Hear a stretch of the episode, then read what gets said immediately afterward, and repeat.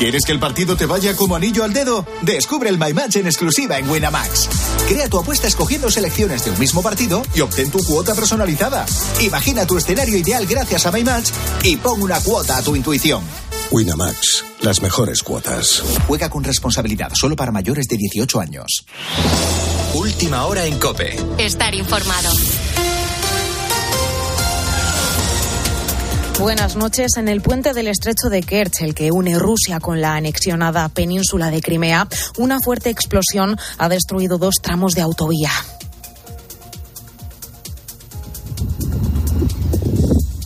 Menos tres personas han perdido allí la vida. Todo apunta a un camión que estalló al paso de un tren de mercancías que transportaba combustible a través de la línea de ferrocarril del puente. Rusia señala al Servicio de Seguridad de Ucrania, mientras que en Kiev asumen que ha sido obra de sus fuerzas especiales. Así ha ironizado el presidente Zelensky sobre lo ocurrido esta noche.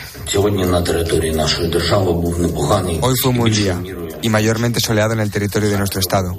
Desafortunadamente estaba nublado en Crimea, aunque hace mucho calor. Pero no importa cuáles sean las nubes, los ucranianos saben qué hacer y saben que el futuro es soleado. Este es un futuro sin ocupantes, en todo nuestro territorio y en particular en Crimea. Un duro varapalo que para el Kremlin, ya que esta ruta es clave en el suministro para la guerra de Moscú en Ucrania. Veremos cuál es la reacción de Putin en un momento en el que sigue en el aire la posibilidad del uso de armamento nuclear. Sobre esta cuestión le han preguntado en el fin de semana con Cristina al profesor de la Universidad CEU San Pablo, Antonio Alonso. Por supuesto hay razones para decir que sí, que efectivamente se podría hacer y hay otras para decir que no, que no es no le resulta útil. Hay armas nucleares que son bombas nucleares tácticas entre comillas porque pues porque se la acción se reduce a escasos 10 kilómetros de diámetro a donde cae la bomba, ¿no? Pues, ¿eso es útil en esta guerra? Pues parece que no, porque el ejército ucraniano está muy disperso, no está concentrado todo en el mismo sitio. Y hoy también miramos a Cataluña y a las consecuencias que podría tener la ruptura del gobierno independentista de coalición con la salida de Junts, que deja a la esquerra de Per Aragonés sola y con minoría parlamentaria. El gobierno tiene que buscar nuevos apoyos y en este contexto mañana lunes se reúne de urgencia el PSC de Salvador Illa, que se ofrece a tender la mano. El empeño del PSC va a ser seguir construyendo la alternativa y como hemos venido haciendo estos 500 días con mano tendida, claro que sí. Yo soy reivindico la política útil, la política constructiva, la política del respeto, la política creíble, con mano tendida, ¿eh? para poder afrontar aquellos temas que mejoren la vida de los ciudadanos. Un Salvadorilla que, como escucha, se ha mostrado en la misma línea que el presidente del gobierno, que hablaba de buscar la estabilidad en el Ejecutivo catalán. Todo esto a las puertas de la aprobación de unos presupuestos generales en los que el apoyo de Esquerra es fundamental.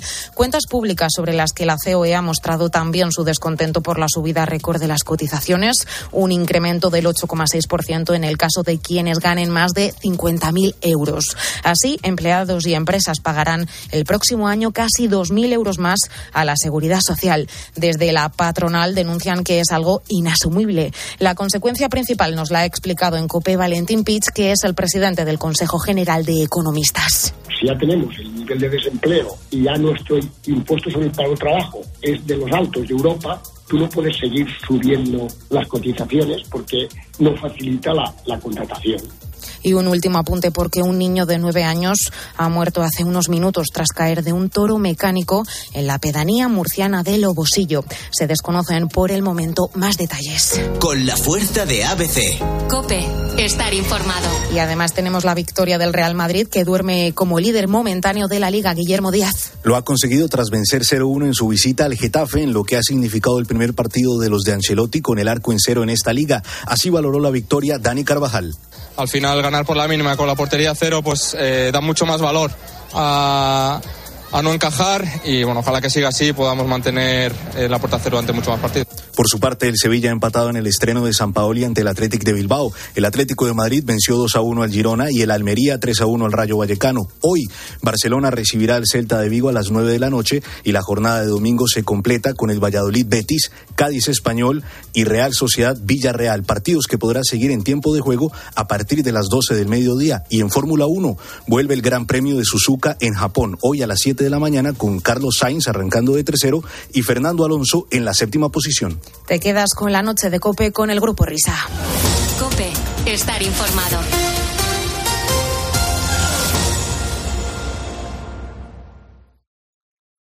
Señoras, señores, chicos, chicas, hola, ¿qué tal?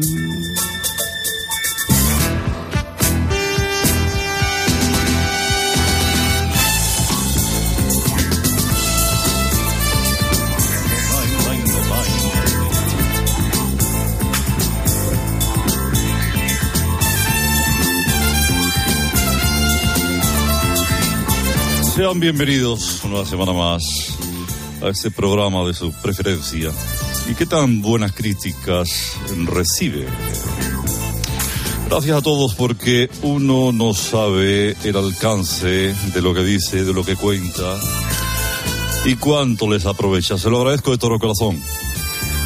Solo se trata de contarles historias eh, de la música que tal vez ustedes desconozcan, pero que ayudan a entender algunas canciones en un marco completo. ¿Quién las canta? ¿Qué sentía el autor cuando las compuso? Su estado de ánimo. La intrahistoria, en definitiva, de una canción. Y arrancamos, si me lo permiten, con una señora llamada María del Carmen Olivares Díaz.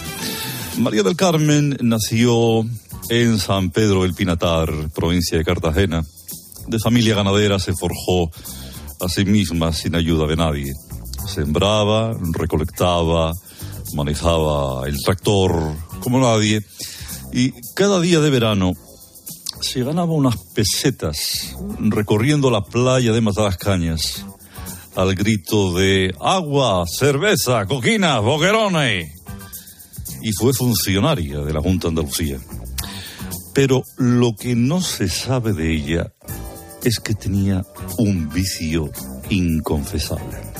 Leer el marca mientras defecaba en la colina del Cerro de San en Chinchilla de Montragón. Ella es la inolvidable Dionne Warwick.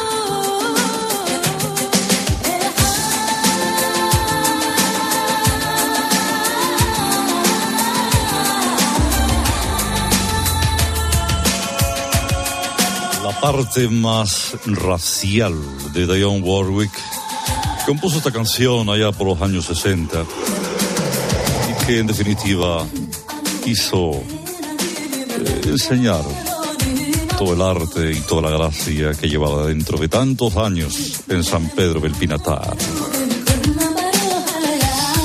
Vamos con otra canción. Eh, ¿Qué decirles de este pedazo de artista? Eh, le sacaban eh, arrastras al escenario, siempre, desde el comienzo de su carrera hasta, no hasta el final porque todavía continúa. Su timidez le acompañó toda su vida, le ha acompañado toda su vida.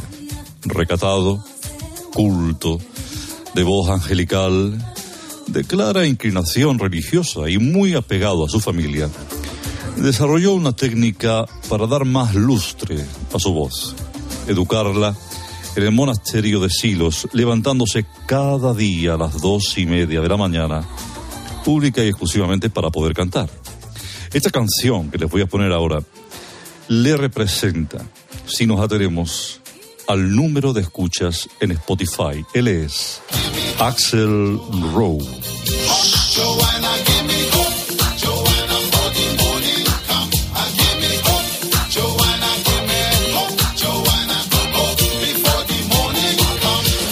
Axel Rose, voz inconfundible, canción está grabada de, por los monjes en el monasterio de Silos, que además le hicieron los coros en este pedazo de tema conocido en el mundo entero.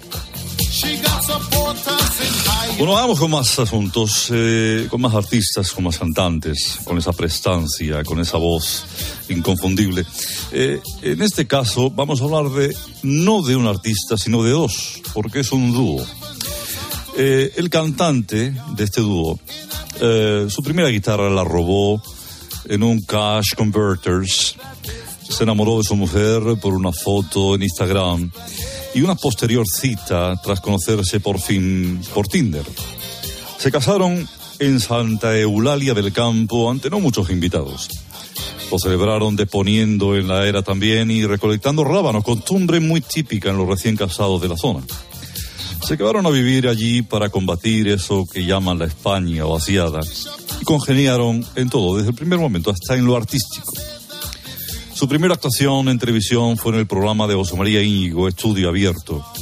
Y tal fue su éxito que no tardaron en ser número uno en los 40 principales. La canción es esta que les pongo y ellos son Pet Shop Boys.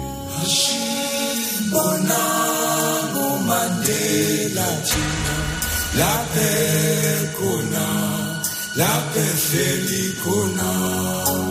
Vamos, vamos, vamos, vamos. Oh, the sea is cold and the sky is gray. Look Qué bueno los Peso Boys. the island into the bay. Una maravilla. We are all islands till comes the day we cross the burning water. Y vamos a terminar con un genio, si me lo permiten. Eh, su primer espejo, eh, su primer espejo lo compró por 5 dólares en Wallapop. Este cantante y bailarín llamado Michael Jackson necesitaba verse para corregir sus movimientos y hacer coreografías perfectas. Obsesivamente perfeccionista, enfermizamente exigente. Los bailarines que le acompañaban sufrieron las consecuencias de su carácter gritos despóticos ante un balpazo, latigazos por no girar bien, patadas en el estómago por una descoordinación, un martillazo a los pies por llegar tarde a cada ensayo o arrojarlos por la ventana si percibía un atisbo de cansancio tras más de 14 horas de baile. Así era él. Hasta que conoció a Saturnino, un pastor de ovejas de Azuqueca Benares, que le disuadió de seguir haciéndolo. Se hicieron amigos, Satur se instaló en Neverland y ahora era él el que corregía con su callado a Michael ante, ante ese mismo espejo de Wallapop que compró por 5 dólares. Así nació el Moonwalk, uno de los pasos de esta canción. No he visto yo este vídeo aquí tampoco. Es que es tan, es tan especial para él que se la guarda para él mismo. Viajamos en tu yate. y Luego a Esa solo la tienes tú, en Spotify no está. está. Mira, mira, mira. Bucería al borde del mar. Ahí se ve que es Michael, ¿eh? Al borde Bueno, Radio Carlitos, que me gusta mucho también la primera, la de Ofra, la de Diana Ross. Que se la. No, no, La de no, la de Warwick. Ah, Warwick. Dionne- es verdad, Dionne Warwick. De familia ganaera, siempre. Sí, Toda la buena, vida de buena, Dios. De San Pedro de Pinatar, Cartagena. ¿eh? Bueno, Carlitos, Radio Carlitos, hasta la semana que viene. Bueno, ¿eh? muchas gracias por la atención prestada. Esto ha sido Radio Carlitos Deluxe. Les habló su amigo Herrera Carlos. Vamos, qué bien, vamos, vamos, vamos, vamos, Pepe. Comienza la noche del grupo Risa. Very, very well. La de los insomnes, la de los borrachos, la de los colgados, la de los crápulas, la de los sonámbulos, la de los currantes, la de los amantes, la de los taxistas, la de los barrenderos, la de los pibones, la de los moscones, la del sonido hipersensible, la de la cadena. ¡Ay, mi madre! Las horas más paranoicas de la radio española. Hay Hola. Churri. Very, very well. Vamos. La noche del grupo Risa. En la técnica, alguien habrá. En el control central, vete a saber. En la central de los anuncios, ni el tato. En la animación general, Areuca. Sí, sí, sí, sí, sí, en la sí, sí, descoordinación, no hay ninguno. Más que nada porque en este programa no coordina nadie. La noche del grupo Risa. Es que la vida es el programa. Un brazo. Los responsables de estas tracanadas radiofónicas son, por orden de aparición, Oscar Blanco el Whopper, Fernando Echevarría el Agustino de Aragón, David Miner el del Sabor Donostierra, la noche del Grupo Risa. Dirigen este espacio, bueno, dirigen, esto no lo dirige nadie, va con piloto automático. Ellos, los desheredados, los perseguidos por la justicia, los que merecerían Estar en preventiva. La noche del Grupo Risa. Adelante, Grupo Risa. Muy buenas. Vamos, vamos, vamos, vamos, vamos, vamos, vamos, vamos. Ay, no, no iba a poner esta, espérate. Vamos a poner la de, la de Karina. Venga, vamos a poner la de Karina, otra vez vamos, vamos, vamos, vamos, vamos, vamos, vamos. Ay, ay. Las mascarillas. Queridos amigos de Instagram, hoy va este vídeo para el señor Putin. Señor Putin, don't press the button. Ba, ba, ba, button. Yo quiero. Don't press the button. 2. Se boom. Don't press a button. Ya han muerto muchos people. Don't press a button, Putin. Se trata un boom. No, no, no, no. Putin, Putin. Don't press the button. Haciendo camino hasta las 6 de la mañana. No, hasta las 5. Recuerden este año. De 1 a 5, de 12 a 4 para ti. Putin, quietito. Hablar mejor, hablar. Putin, dialogar. Ya han muerto muchos people, diálogo. También está toda la people de la sede central Cadena Cope. Hola, hola, hola, hola, amigos. Gracias por escucharnos y por lo menos por hacer posible que sonemos. Gracias.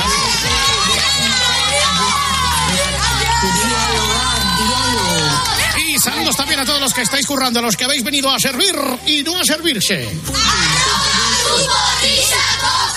Esa es nuestra cuenta oficial de Twitter. Nuestro correo electrónico es el siguiente, grupo risa.cope.es. Para ti ordenado. Y además puedes buscarnos en nuestros cuatro grupos de Telegram. El primero para intercambiar mensajes, pareceres, opiniones, mensajes de audio, mensajes de texto para hablar contigo. Para ti ordenado. Luego también tienes otro grupo donde está pues la señal identitaria de este programa en lo que se refiere a nivel musical. Ya sabes, los masas, la música, lo que suena aquí, solamente aquí. Para ti ordenado.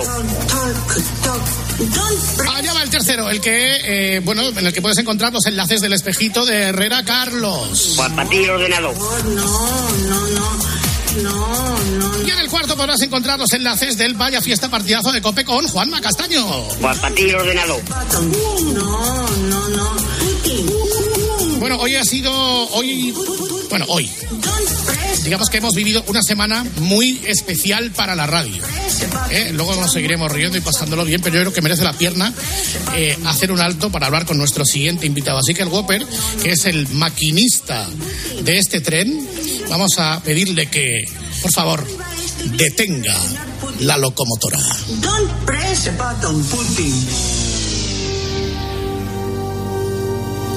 La verdad es que da un poco de vértigo hablar sobre la música de Pink Floyd, que era la música del loco, a esta hora, que era la hora del loco.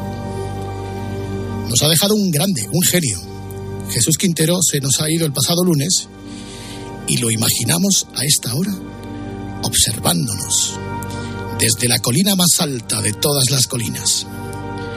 Aquel Quintero que quería ser actor y después de representar una obra en el Teatro Lope de Vega,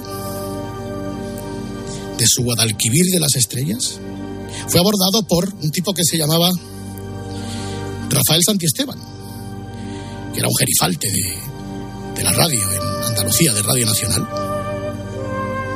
Y entonces le abrió las puertas de la radio, previa oposición, eso sí, y Jesús se incorporó al, al, circuito eh, regional de Radio Nacional en Andalucía. Y entonces a uno le sobrevienen los recuerdos, ¿verdad? Y, y Alfonso Eduardo, y Marisol del Valle, y Estudio 1518, y La Voz de Quintero, y Tres a las Tres, y Marisol del Valle otra vez, y Pepe Ferrer, y Jorge Prádanos, y la canaria Cristina García Ramos, y luego la depresión. Esa depresión que contaba el loco cuando decía que se tiró dos años sentado en un sofá de su piso del callejón del agua contemplando, contemplando los jardines. Y luego, la idea, la radio, esa idea de plasmar sus sensaciones, sus estados de ánimo, de no convertirse, como él decía, en un locutor loro y de transmitir verdad. Hasta que una noche, al sonar aquel Full on the Hill de los Beatles, así nació el loco de la colina. Siempre ha habido analfabetos, pero la incultura y la ignorancia siempre se habían vivido como una vergüenza. Nunca como ahora la gente había presumido de no haberse leído un puto libro en su jodida vida, de no importarle nada que pueda oler levemente a cultura o que exija una inteligencia mínimamente superior a la del, del primate. Los analfabetos de hoy son los peores porque, en la mayoría de los casos, han tenido acceso a la educación, saben leer y escribir, pero no ejercen. Cada día son más y cada día el mercado los cuida más y piensa más en ellos. La televisión cada vez se hace más a su medida. Las parrillas de los distintos canales compiten en ofrecer programas pensados para una gente que no lee, que no entiende, que no pasa de la cultura, que quiere que, que la diviertan o que la distraigan, aunque sea con los crímenes más brutales o con los más sucios trapos de portera. El mundo entero se está creando a la medida de esta nueva mayoría, amigos. Todo es superficial, frívolo, elemental, primario, para que ellos puedan entenderlo y digerirlo. Esos son, son socialmente la nueva clase dominante, aunque siempre será la clase dominada, precisamente por su analfabetismo y su incultura, la que impone su falta de gusto y sus morbosas reglas. Y así nos va a los que no nos conformamos con tan poco, a los que aspiramos a un poco más de profundidad, un poquito más, hombre, un poquito más, un poquito más. De los jardines de Murillo a la colina, y así cada noche Quintero nos sorprendía con su voz, con sus cosas, con sus personajes, con sus reflexiones, con sus silencios, como diría la canción de Sabina, levantándole la falda a la madrugada y enseñándonos las costuras de la radio, de la luna. Y con él, noche a noche, aquel que nos ha dejado conocer mejor a Quintero gracias a su biografía no autorizada y no consentida, que insisto fue su productor y que hoy le agradecemos de corazón que esté aquí. Jesús Melgar, querido amigo, ¿cómo estamos? Querido amigo, buenas noches. Para la edad que tengo ya te digo que los hay peores. ¿eh? Oye, eh, estaba Quintero de unos años a esta parte muy desencantado con esto del periodismo y la comunicación. ¿eh? Sí, cierto. eh, te- tenía pendiente una, una creación literaria, un libro que quería llamar Mis queridos hijos de puta, que luego no llegó a escribir, pero que en días de más enfado decía que iba a cambiarle el título y que iba a llamarle Mis queridos hijos de la grandísima subrayado puta. Eh, ojalá que hayan aparecido esos originales por algún cajón eh, en alguna mesilla de noche perdida en su casa de San Juan del Puerto. Pero sería muy interesante, muy esclarecedor de sus peleas y cuitas con los medios de comunicación. Oye, si, si escuchas algún silencio después de responder tú, no es que queramos imitar a Quintero, es el retardo del teléfono. que, que ha No te preocupes, que te entiendo, te entiendo. a los silencios de, del loco. Oye, si pusiéramos a volar la imaginación y la fantasía, muy propias de la radio, por otra parte, y sobre todo a esta hora de la madrugada, ¿a quién crees a esta hora que estará entrevistando el loco? Ahora que ya puede entrevistar a todo el que quiera. Oh, a mí me encantaría que estuviera entrevistando y estuviera metido en faena eh, en el cielo con el Beni de Cádiz y con el Silvio, el Silvio Roquero sevillano. Sería un trío, una triada maravillosa. Y bueno, y le quedaban las asignaturas pendientes, que era el Papa Boidila y, y- y Fidel, ¿no? Y Fidel, que también están allá arriba, o sea que ahora los tiene más a mano. Lo que pasa es que él, sin un productor en condiciones al lado, eh, se, desespera, se desespera muy pronto y, y- y persistiría, ¿no? Pues que se desespere, que a ti aún te queda. no sé qué. A mí que no me espere de momento. Que no te espere, que no te espere. Que no me espere, que tardaré, tardaré en llegar. Ya se las arreglará él con Da Vinci, con Ava Gardner, con Groucho Marx, con Cicerón. Con Hombre, ahí, ahí tiene buen material, ¿eh? Ahí hay buen material, cierto. Oye, Melgar, ¿cómo le explicarías? Claro, nosotros nos escucha gente muy joven. ¿eh? Y ahora estamos pues en la era de, del mundo a toda velocidad, del, YouTube, del Twitch, del TikTok. Eh, ¿Cómo les explicarías a esos chavales que nos escuchan esa radio a cámara lenta y la figura y el fenómeno que fue eh, Jesús Quintero en la comunicación española? Es muy difícil de explicar. Perdona, porque no hay palabras para decírselo. Si le decimos que veníamos de una radio muy cuadriculada, una radio ciertamente bendecida por los estamentos militares y tal, en cuanto a la transición, no van a entender esa situación. Si le hablas de que efectivamente había una generación de españoles deseosos de un cambio, deseosos de otra filosofía, deseosos de, eh, de normalizar en su vida cotidiana lo que era normal en la calle, según decía algún presidente que otro español, no lo van a entender. La solución, ¿cuál sería? Pues que hubiese una, un apoyo eh, incondicional a la Fundación de Quintero, que tiene en su pueblo, San Juan del Puerto, y que digitalizaran tanto los programas de radio como los de televisión y a a veces pues troceándolo en podcast meterlo en circuitos de la gente joven para que eh, se diesen cuenta que efectivamente algo distinto es, ¿no? Y era tan raro de cojones, como dice el Herrera. Sí, sí, tela, tela. Y además eh, ejercía de raro porque le gustaba ser eh, ciertamente algo excéntrico. Yo siempre he dicho que tenía la elegancia de Lord Byron, eh, al que encarnó en el, en el Carnaval de Cádiz en un pregón magistral que dio, y la extravagancia de Mike Jagger, de, un, de una estrella del rock and roll. Y para mí que eh, el Quintero era el Jagger de los, de los periodistas y comunicadores españoles, ¿no?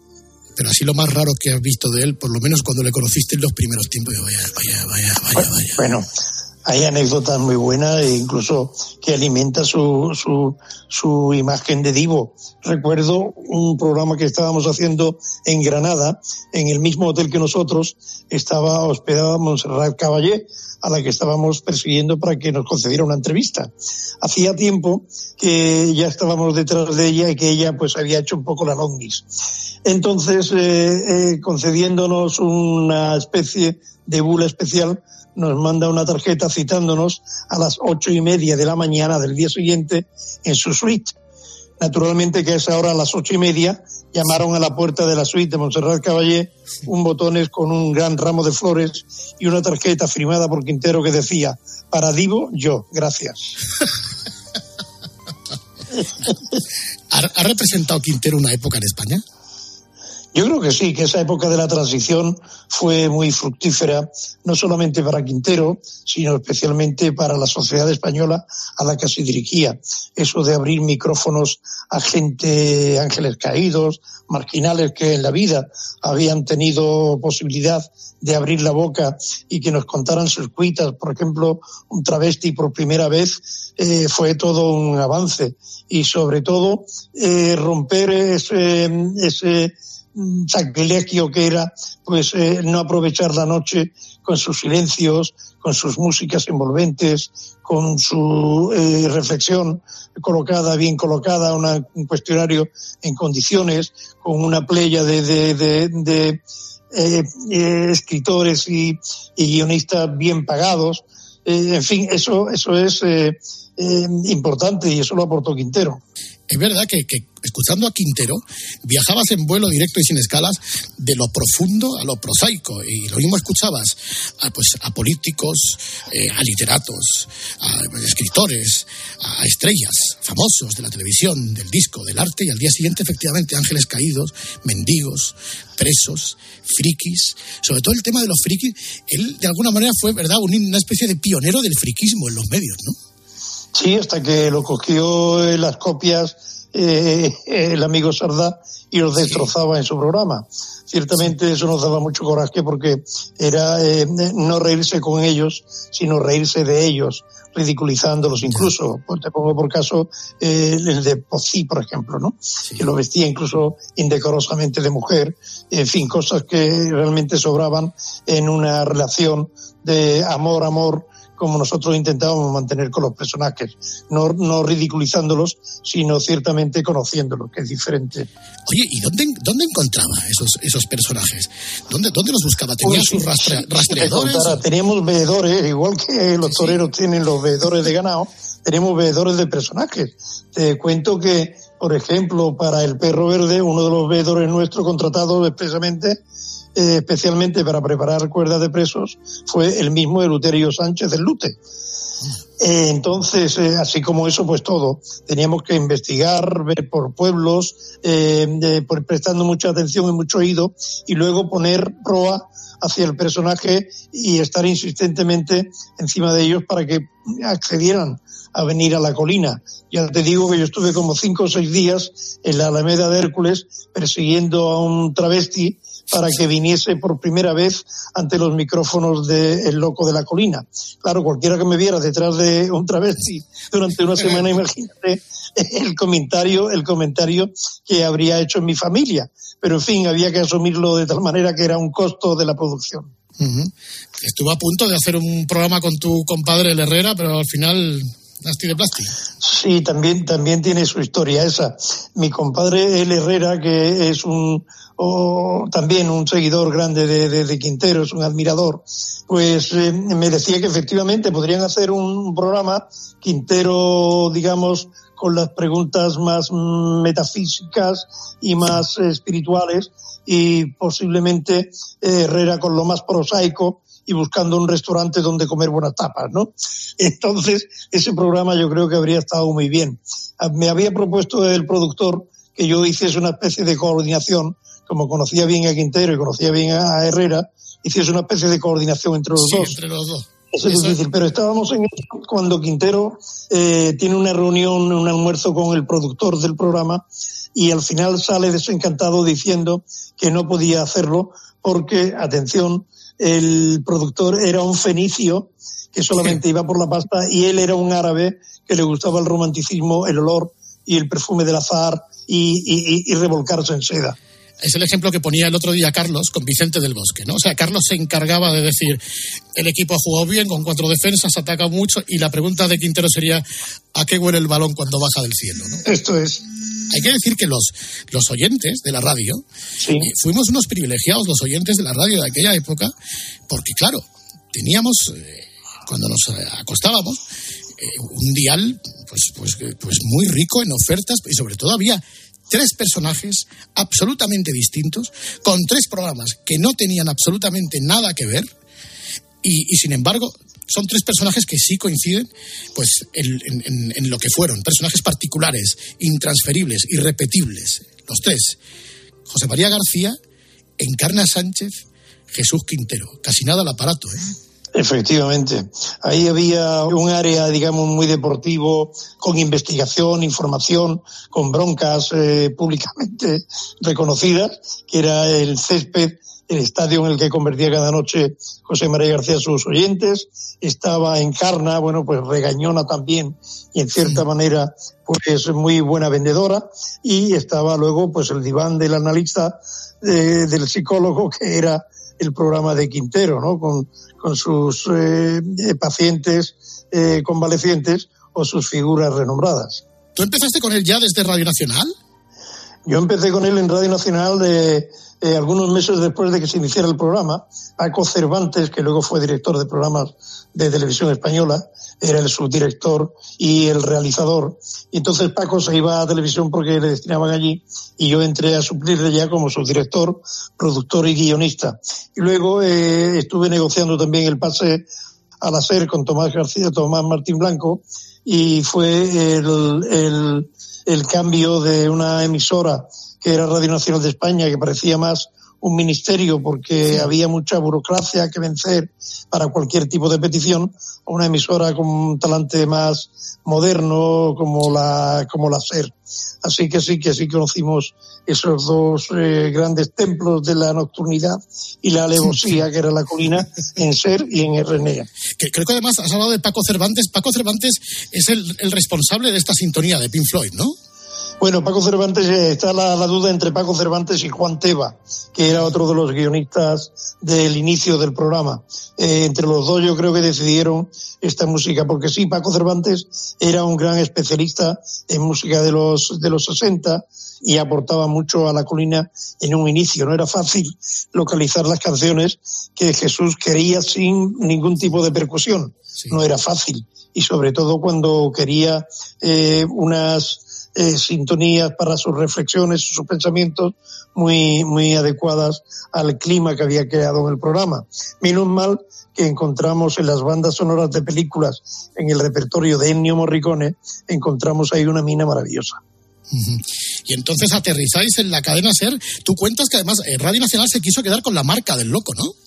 Bueno, no solamente Radio Nacional, es que Calviño nos llegó a prohibir utilizar eh, el nombre de El Loco de la Colina, eh, que como sabéis eh, no era el nombre inicial que tenía el programa. En Radio Nacional de España querían llamarlo para mayores eh, sin reparos, que era, decía Quintero, que él no era un chi- una chica de colzada para llevar ese título. Con lo cual, eh, cuando efectivamente puso el fulón de Hilo de los Beatles en antena, ya se quedó con el loco de la colina. Pero Calviño, con mucha habilidad, lo registró en, eh, en la propiedad intelectual y pre- pre- pretendía que eh, no se usara ese nombre en la SER.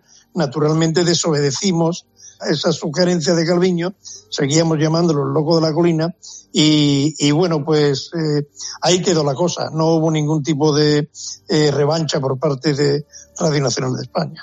Y luego la cadena SER, aquel estudio de Radio Sevilla. Cuéntales a los parroquianos la historia de la fuente y del piano blanco. Bueno, esa es, es el estudio del loco. Hay una placa en la puerta que llaman estudio del loco, que está en un sótano con tres o cuatro escalones abajo y hay una mesa grande. Entonces, al lado de la mesa grande eh, pedía un piano, un piano blanco, y luego también pedía una fuente, eh, pero una fuente con agua de verdad, a la que aplicaba un micrófono y de vez en cuando el técnico pues subía y bajaba, lo cual producía, no sé yo si relajación en la audiencia o unas ganas incontenibles de levantarse a mear de la, de la cama. Pero la verdad es que la fuente pues hizo estragos entre los oyentes. Pero es que no es más, hay sonidos absolutamente locos que metíamos en la madrugada. Por ejemplo, eh, un infernillo con una sartén y ahí se freía ante el- a los micrófonos un par de huevos fritos. Decía el loco, pues hoy vengo con hambre y me voy a hacer un par de huevos fritos. Y él ahí tenía en primerísimo plano, en la noche, un par de huevos fritos. Seguramente que más de un oyente se levantaría a freírse huevos a esa hora de la noche. Y cosas así por el estilo. Yo recuerdo una grabación en primerísimo plano de las alpargatas de los, de los costaleros, de una hermandad sevillana, al, al subir una rampa de madera, que era el roce sin música, fum, fum, fum, fum. Bueno, pues eso en primerísimo plano se utilizaba como fondo para un paso doble y, y lo cantaba Carlos Cano. O sea, cosas así de ese tipo, ¿no? Sobre todo que él siempre presume de haberle hecho rezar el Padre Nuestro a la pasionaria. En latín, además. Pater noster quies in en latín. Lo rezó eh, en latín. Sí, sí, eso él lo lleva muy a gala siempre. ¿A ti el momento que más te impactó, que, tal vez que fue el de Escobedo? Bueno, Escobedo fue muy fuerte.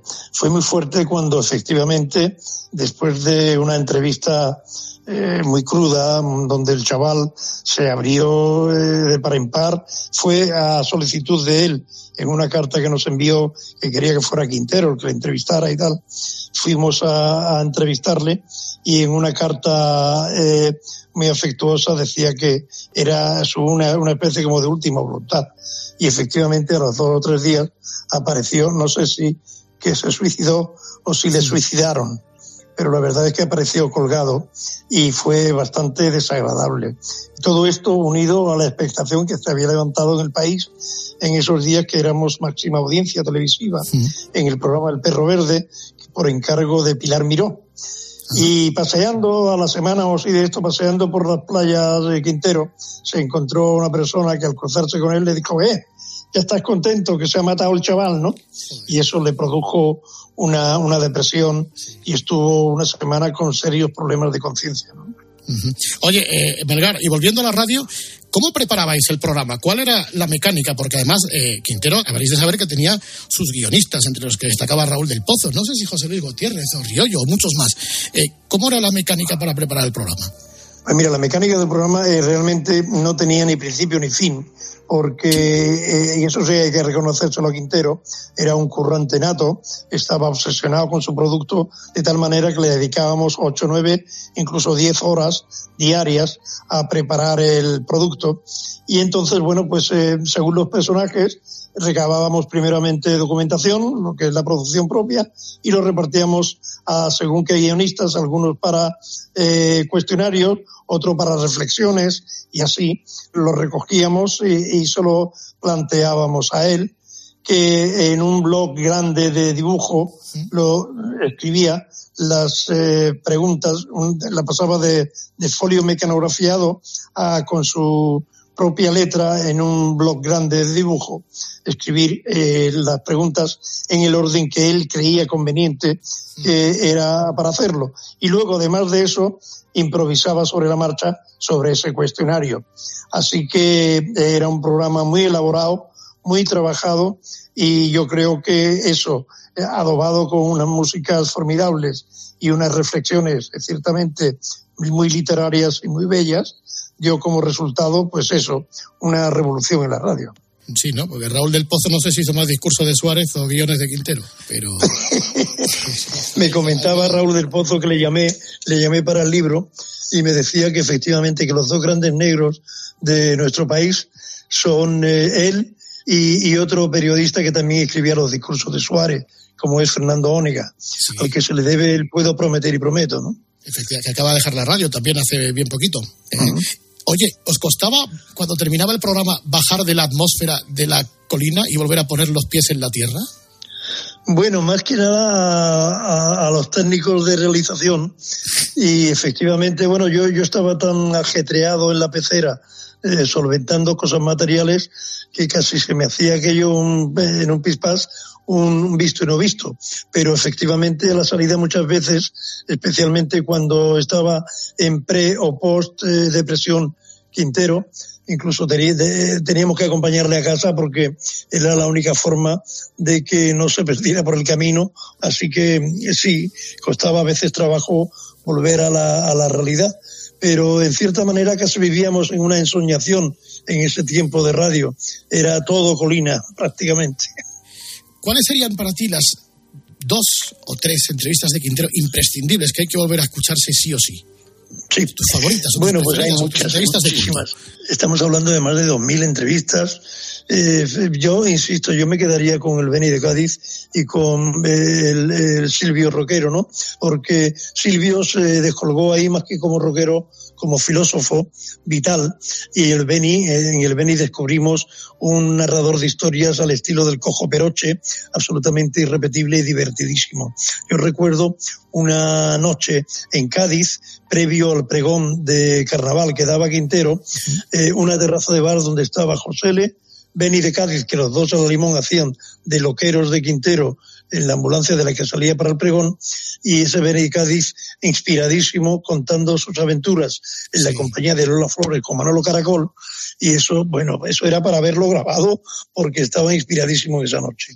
Oye, eh, Jesús, los silencios, siempre te pregunta mucha gente, ¿no? Yo creo que a través de Jesús Quintero descubrimos que los sonidos del silencio era algo más que una canción de Simon Garfunkel, que efectivamente los silencios tenían sonidos y significaban muchas cosas.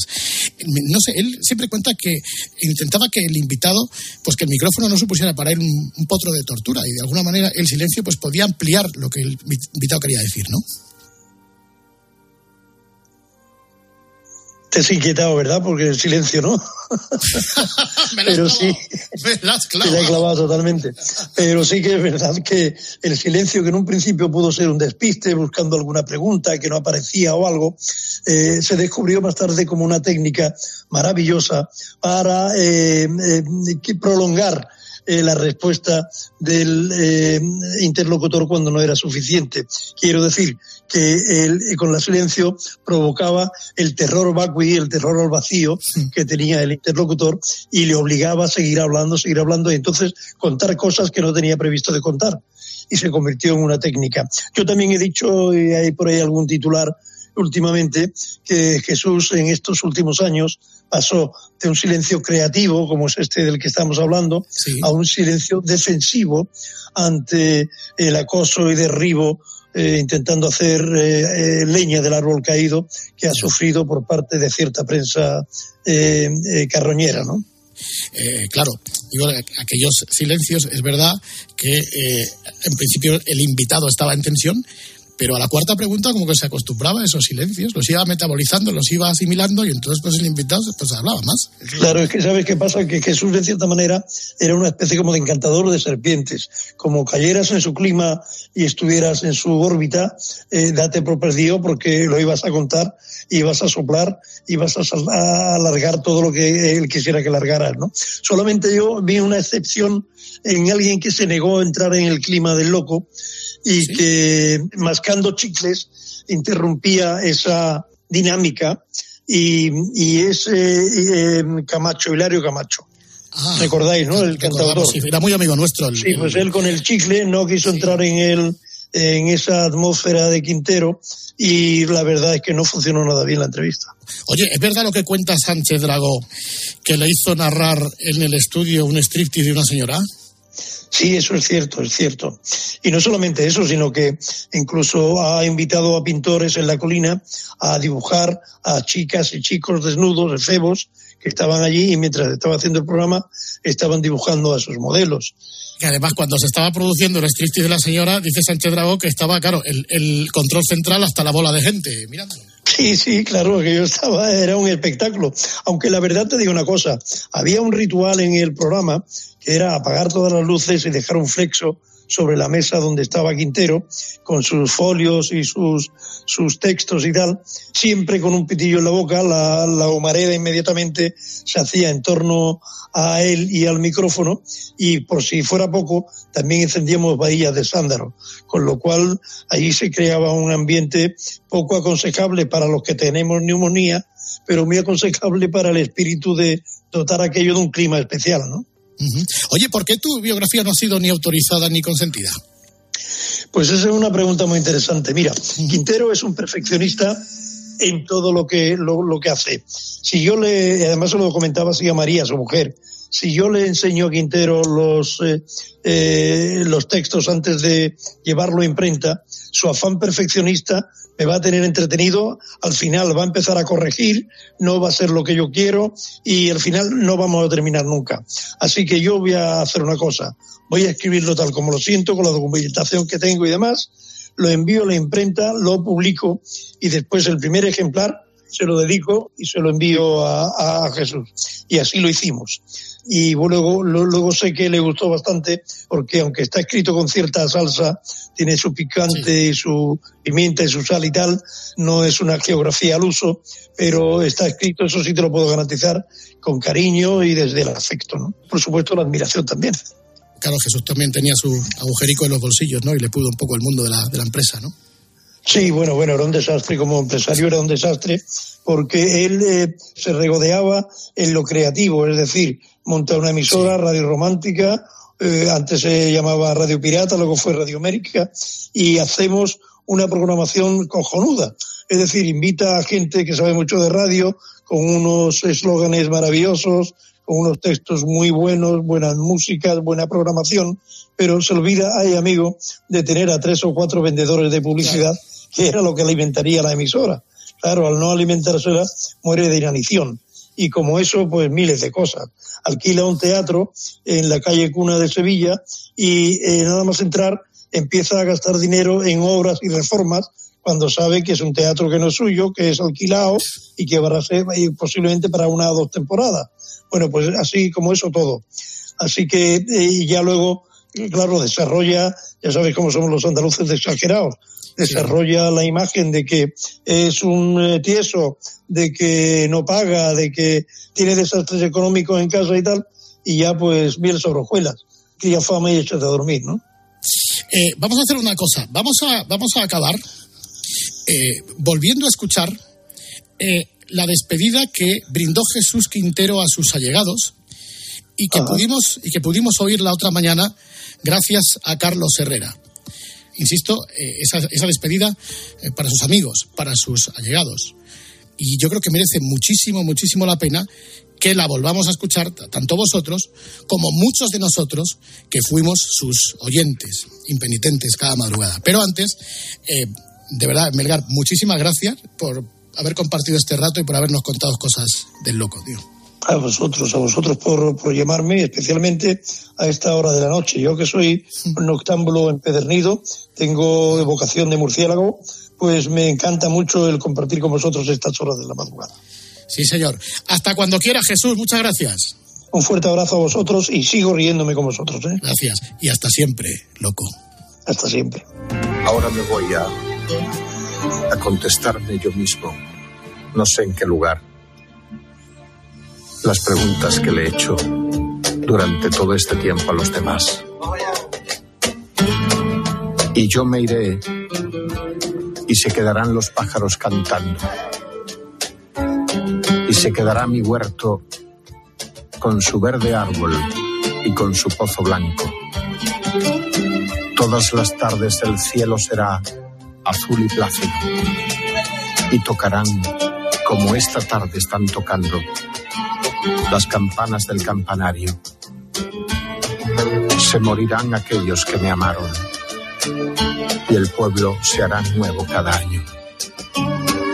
Y en el rincón aquel de mi huerto florido y encalado, mi espíritu errará nostálgico y yo me iré y estaré solo, sin hogar, sin árbol verde, sin pozo blanco, sin cielo azul y plácido.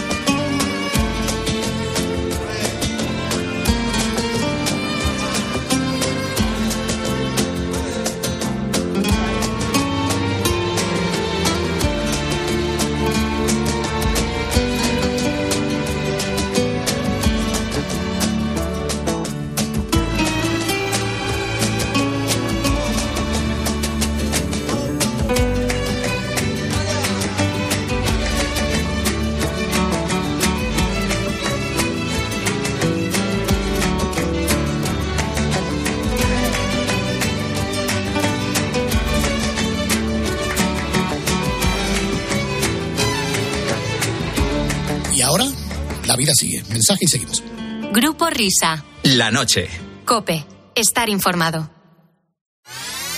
¿Te apetece pasar un buen rato? Uniarte tras un fin de semana comiendo caparrones arranca con sus variadas informaciones. Cuatro platos cayeron. A las 10 de la mañana en la radio no encontrarás nada mejor que la divertida mirada de Carlos Herrera y John Uriarte en la hora de los fósforos. Juan Camionero nos ha mandado un saludo para ti que no tiene desperdicio. Escucha. Levanta contigo. Dice. Embargo. Qué bonito. Pues el señor tiene tono. A este hay que quererle mucho. De lunes a viernes de 6 a 1 del mediodía, el mejor entretenimiento lo escuchas en Herrera en Cope. ¿Has tenido tu dosis de emoción diaria? Disfruta lo grande en Low and Play. Podríamos aburrirte diciendo que somos el mejor casino online con más slots y las mejores ruletas en vivo, bla, bla, bla. Pero mejor regístrate y dale al play con lpcasino.es. Rápido, seguro y fiable. lpcasino.es. Solo para mayores de 18 años. Juega con responsabilidad. Escuchas la noche. Con el grupo Risa. Cope. Estar informado. Esto es la noche con el grupo Risa. Acuérdense que les van a preguntar. Bueno, estábamos escuchando a Jesús Melgar al final, que decía que era muy seguidor nuestro. Eh, bueno, y aparte de acompañar a Quintero, yo recuerdo de oírle en la un programa se llamaba El Club de la Noche, me parece. Y eh, después, en la última etapa de Carlos Herrera, cuando Herrera hacía Herrera en la Onda, cuando estaba con José, mi compañía, y también estaba Melgar. Y entonces nosotros aparecimos varias veces trabajando en otra emisora en el programa de Herrera, cuando no era compañero nuestro de, pupitre, digámoslo así. Y entonces estaba Melgar en el equipo, y no sé si recordaréis que en Herrera en la Onda, Melgar llevaba una sección que se llamaba La Huevería que era pues cosas que encontraba por las webs, eh, las ponía. O sea, el propio nombre lo indica, la huevería. Y un día pone una cosa nuestra, que era, vamos a escuchar, yo no sé si al principio él sabe que somos nosotros o simplemente lo ha, lo ha encontrado por internet, le hizo gracia y lo puso. Y así aprovechamos para escuchar uno de nuestros clásicos, más clásicos de todos los clásicos, que es la llamada célebre de Pedro Duque, pero desde el punto de vista, desde el sonido real de Herrera en la onda, pues con Carlos, con todo el equipo en la otra emisora y con el propio Jesús Melgar que presentaba la llamada de Pedro Duque de esta manera. Aquí estoy. ¿Qué tenemos en la Weber? Mira, hoy vamos a tener una conversación de hace algunos años, hace cuatro años exactamente, esta grabación, todavía estaba Aznar como presidente del gobierno, pero tiene ese punto de paciencia, eh, la que utiliza el sufrido tocayo del astronauta Pedro Duque, al que confunden unos colegas radiofónicos que localizaron eh, eh, para mantener esta conversación. Atención. Don Pedro Duque. Sí. ¿Me está recibiendo? Sí. ¿Es usted? Sí, sí. Vamos a ver si es que a lo mejor es malo el retorno ahí arriba. No, pero Le estoy no. llamando, por favor, Oiga, del oiga. Gabinete de Comunicación de Presidencia del Gobierno. Soy Pedro Páramo. Espere, espere, espere, que se ha confundido. Vamos a ver, don Pedro, ¿me escucha usted? Sí, pero que espere que se ha Un momento, le confundido. paso con el presidente Aznar. ¿Qué? Bueno, que... que- ¿Qué hay? Muy buenos días, amigos. Soy José María Aznar. ¿Cómo estás? Bueno, pero mire, mire, mire. Yo sé que la comunicación eh, necesita un poquito de, de pausa, pues estamos vía satélite. Yo quiero transmitirte más que nada nuestro reconocimiento más efusivo. Pedro, ¿me escuchas? Mire, Cambio. Pero si es que no me dejan hablar. Por favor, cada vez que, que hablemos termina con la palabra cambio. Bueno, que... Bueno, cambio. Que, oye, que yo no soy Pedro Duque, soy Pedro Duque, pero que no soy el astronauta. Pedro, ¿me recibes cambio? Sí. Cambio. Sí, cambio, le recibo. Vamos a ver, soy el presidente del gobierno español. Bueno, pero... ¿Me reconoces? Sí, pero... Cambio. Bueno, que yo no soy Pedro Duque el astronauta. Dígase cambio. Cambio. Cambio. Cambio, que yo no soy... Cambio. ¿Eh? Vamos a ver. Cambio, que yo no soy Pedro Duque el astronauta. Al final de la frase, cambio. Cambio. Cago en diez. Vamos a ver, cambio. Nos alegra mucho hablar con usted, con Pedro. Que, vamos a ver, que cambio, que yo no soy Pedro Duque el astronauta. ¿Me entiende? Cambio. ¿Me oye o no? Pedro, usted no se llama Pedro Duque. Sí, me llamo Pedro Duque, pero no soy el astronauta. Cambio. Cambio. Un momento, don Pedro. ¿Me recibe cambio? Cambio, sí. Usted, usted escucha al presidente cambio. Cambio. Sí, le escucho perfectamente. Está usted hablando con el presidente Aznar, yo no sé si desde allá arriba de la Son Youth. Pero que yo estoy aquí abajo. Usted, o sea, estamos hablando con la Tierra a cambio. Estamos hablando, estamos hablando con la Tierra. Vamos a ver, después de cambio, si usted, si estamos hablando con la Tierra, por favor, diga la palabra Tierra y luego cambio. Tierra y cambio. Vamos a ver. Esto es gabinete de presidencia en España, don Pedro. Ya, pero que yo no soy yo- el astronauta, Antonio. Que, no me oyen. Cambio. Cambio. Tierra. Tierra. Cambio. Tierra, cambio. ¿Me oyen? Sí. Pues yo no soy el astronauta. Pues entonces le paso con Aznar. Un momentito, por favor. ¿Qué coño me va a pasar con la si yo no soy el astronauta? Bueno, Don Pedro. vamos a ver. Sí, me, me, me oye. Cambio. Cambio. Cam- sí, ¿Me oye? Tierra. Cambio, tierra, sí. Pues, ¿Me oye usted a mí o no? Vamos a ver. ¿Me oye? Ah, Debe haber kriptonita. ¿Me oye? Cambio. A ver, don, Pe- don Pedro. Pedro. Don Pedro. Sí. Cambio. Tierra. Yo no sé si usted nos oye desde aquí, desde la Tierra. Si yo estoy en la tierra, coño. ¿Ustedes me oyen a mí? Le oímos con cierta dificultad, me imagino, dada la distancia. Entonces, como hay unos segundos de retardo entre la palabra que recibimos desde ahí arriba de usted y la nuestra, hable despacio y después, al final de cada frase, diga la palabra cambio. Cambio. Vamos a ver. Cambio. Yo estoy en la tierra. Cambio. Cambio. No soy Pedro Duque el astronauta. Soy Pedro Duque otro. Pedro Duque, otro. Cambio. Sí. O sea, estamos hablando de tierra a tierra. Sí. ¿Usted está en la tierra a cambio? Sí, cambio. ¿Confirme con tierra a cambio? Sí. Pues le habla el presidente. Pero que... Don Pedro. Paciencia, Pedro Duque, el otro, el otro. ¿no? Estos son los amigos del grupo Risa, mi amigo Fernando Echevarría.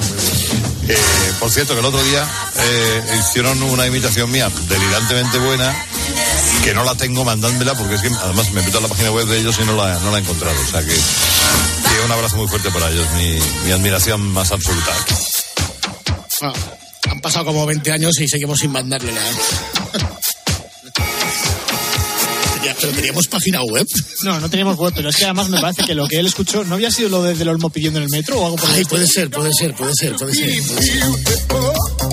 Es que puso varias cosas nuestras. El Opera Mix también lo puso. El Opera Mix. Creo que también lo puso Melgar en la webería, me parece. Historias de la radio, amigos, de la radio.